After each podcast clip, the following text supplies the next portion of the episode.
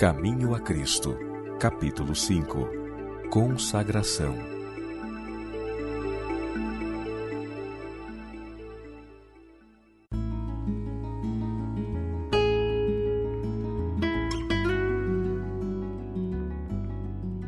A promessa de Deus é: Buscar-me-eis e me achareis quando me buscardes de todo o vosso coração. Jeremias 29, 13.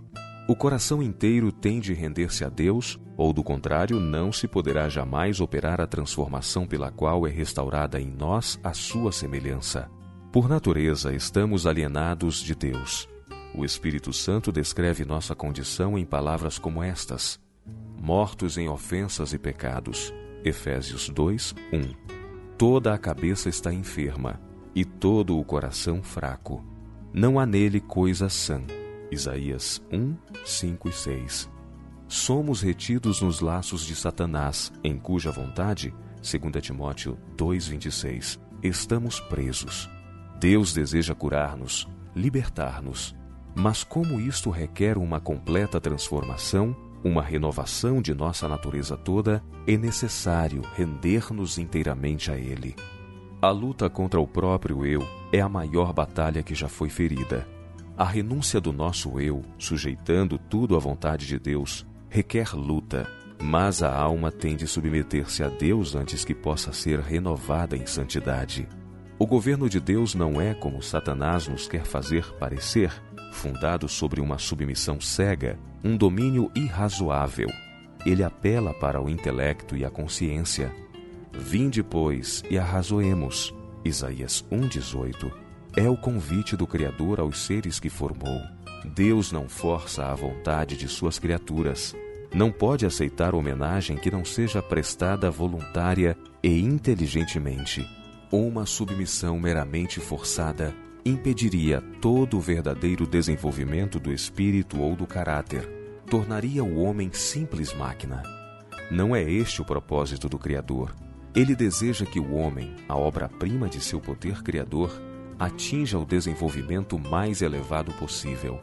Propõe-nos a altura da bênção a qual nos deseja levar por meio de sua graça. Convida-nos a entregar-nos a Ele, a fim de que possa efetuar em nós a sua vontade. A nós compete escolher se queremos ser libertados da escravidão do pecado para participar da gloriosa liberdade dos filhos de Deus. Entregando-nos a Deus, temos necessariamente de renunciar a tudo que dele nos separe.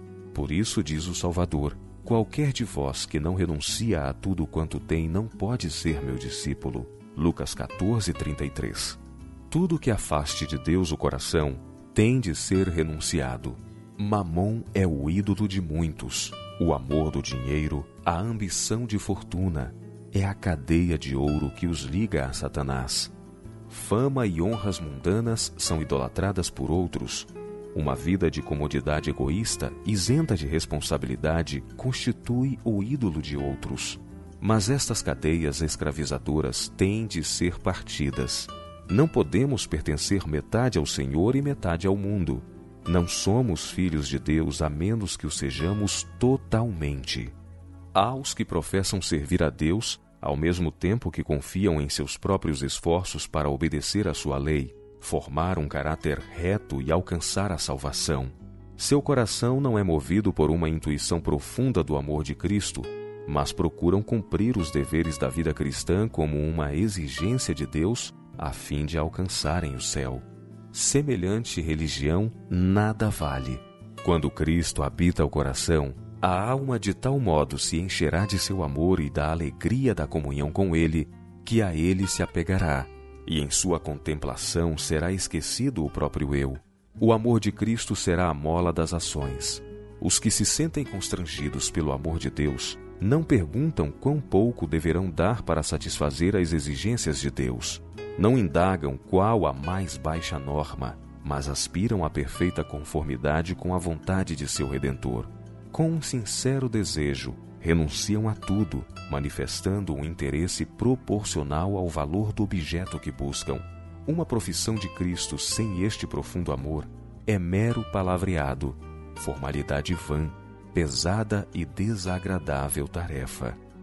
Julgais ser sacrifício demasiado entregar tudo a Cristo? Dirigi-vos a pergunta: Que entregou Cristo por mim? O Filho de Deus deu tudo: vida, amor e sofrimento, por nossa redenção. E será possível que nós, objeto indigno de tão grande amor, lhe queiramos reter nosso coração? Cada momento de nossa vida temos sido participantes das bênçãos de Sua graça. E por esta mesma razão, não podemos compreender plenamente as profundezas da ignorância e miséria das quais fomos salvos. Podemos acaso olhar para aquele a quem nossos pecados transpassaram e todavia estar dispostos a menosprezar todo o seu amor e sacrifício? Em vista da infinita humilhação do Senhor da Glória, haveremos nós de murmurar por não podermos entrar na vida senão à custa de conflitos e humilhação própria? Muito coração orgulhoso indaga: por que me devo arrepender e humilhar antes de poder ter a certeza da minha aceitação por parte de Deus? Aponto-vos a Cristo.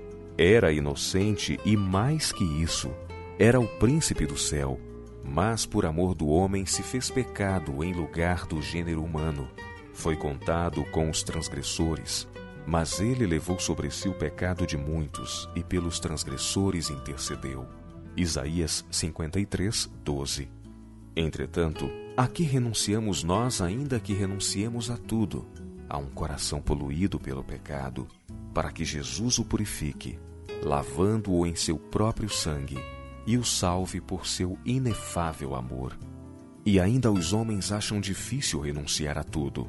Envergonho-me de o ouvir, acanho-me de o escrever. Deus não exige que renunciemos a coisa alguma cuja conservação nos seja de proveito.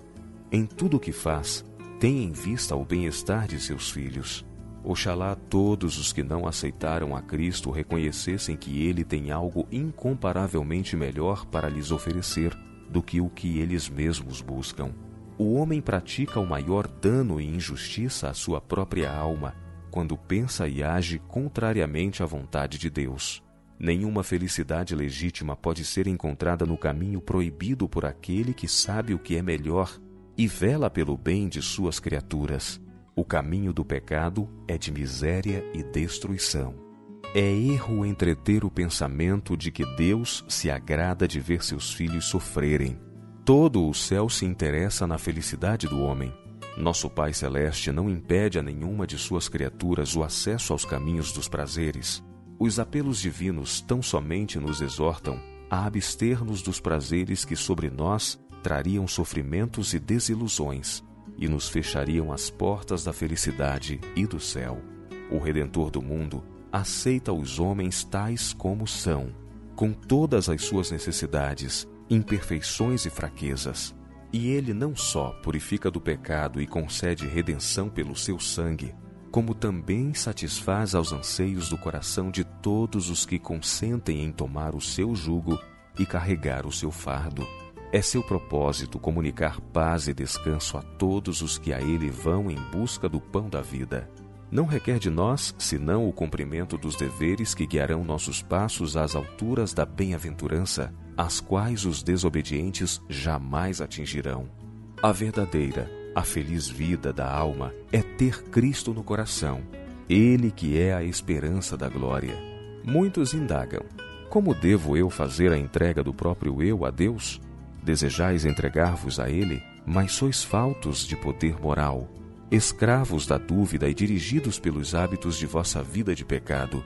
Vossas promessas e resoluções são como palavras escritas na areia. Não podeis dominar os pensamentos, os impulsos, as afeições.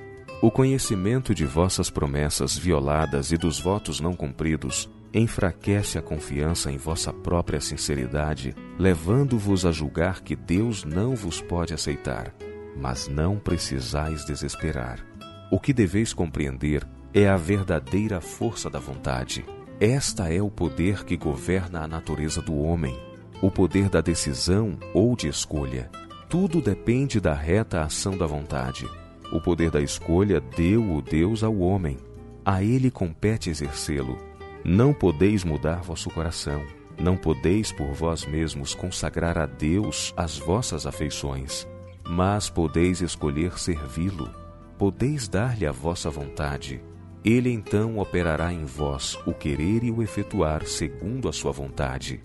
Desse modo, toda a vossa natureza será levada sob o domínio do Espírito de Cristo. Vossas afeições centralizar-se-ão nele. Vossos pensamentos estarão em harmonia com ele. O desejo de bondade e santidade é, em si mesmo, louvável. De nada, porém, valerão essas virtudes se ficarem somente no desejo. Muitos se perderão enquanto esperam e desejam ser cristãos não chegam ao ponto de render a vontade a Deus, não escolhem agora ser cristãos.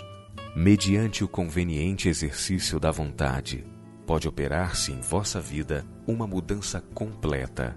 Entregando a Cristo o vosso querer, aliai-vos com o poder que está acima de todos os principados e potestades. Tereis força do alto para estar firmes, e assim, pela constante entrega a Deus, sereis habilitados a viver a nova vida, a vida da fé.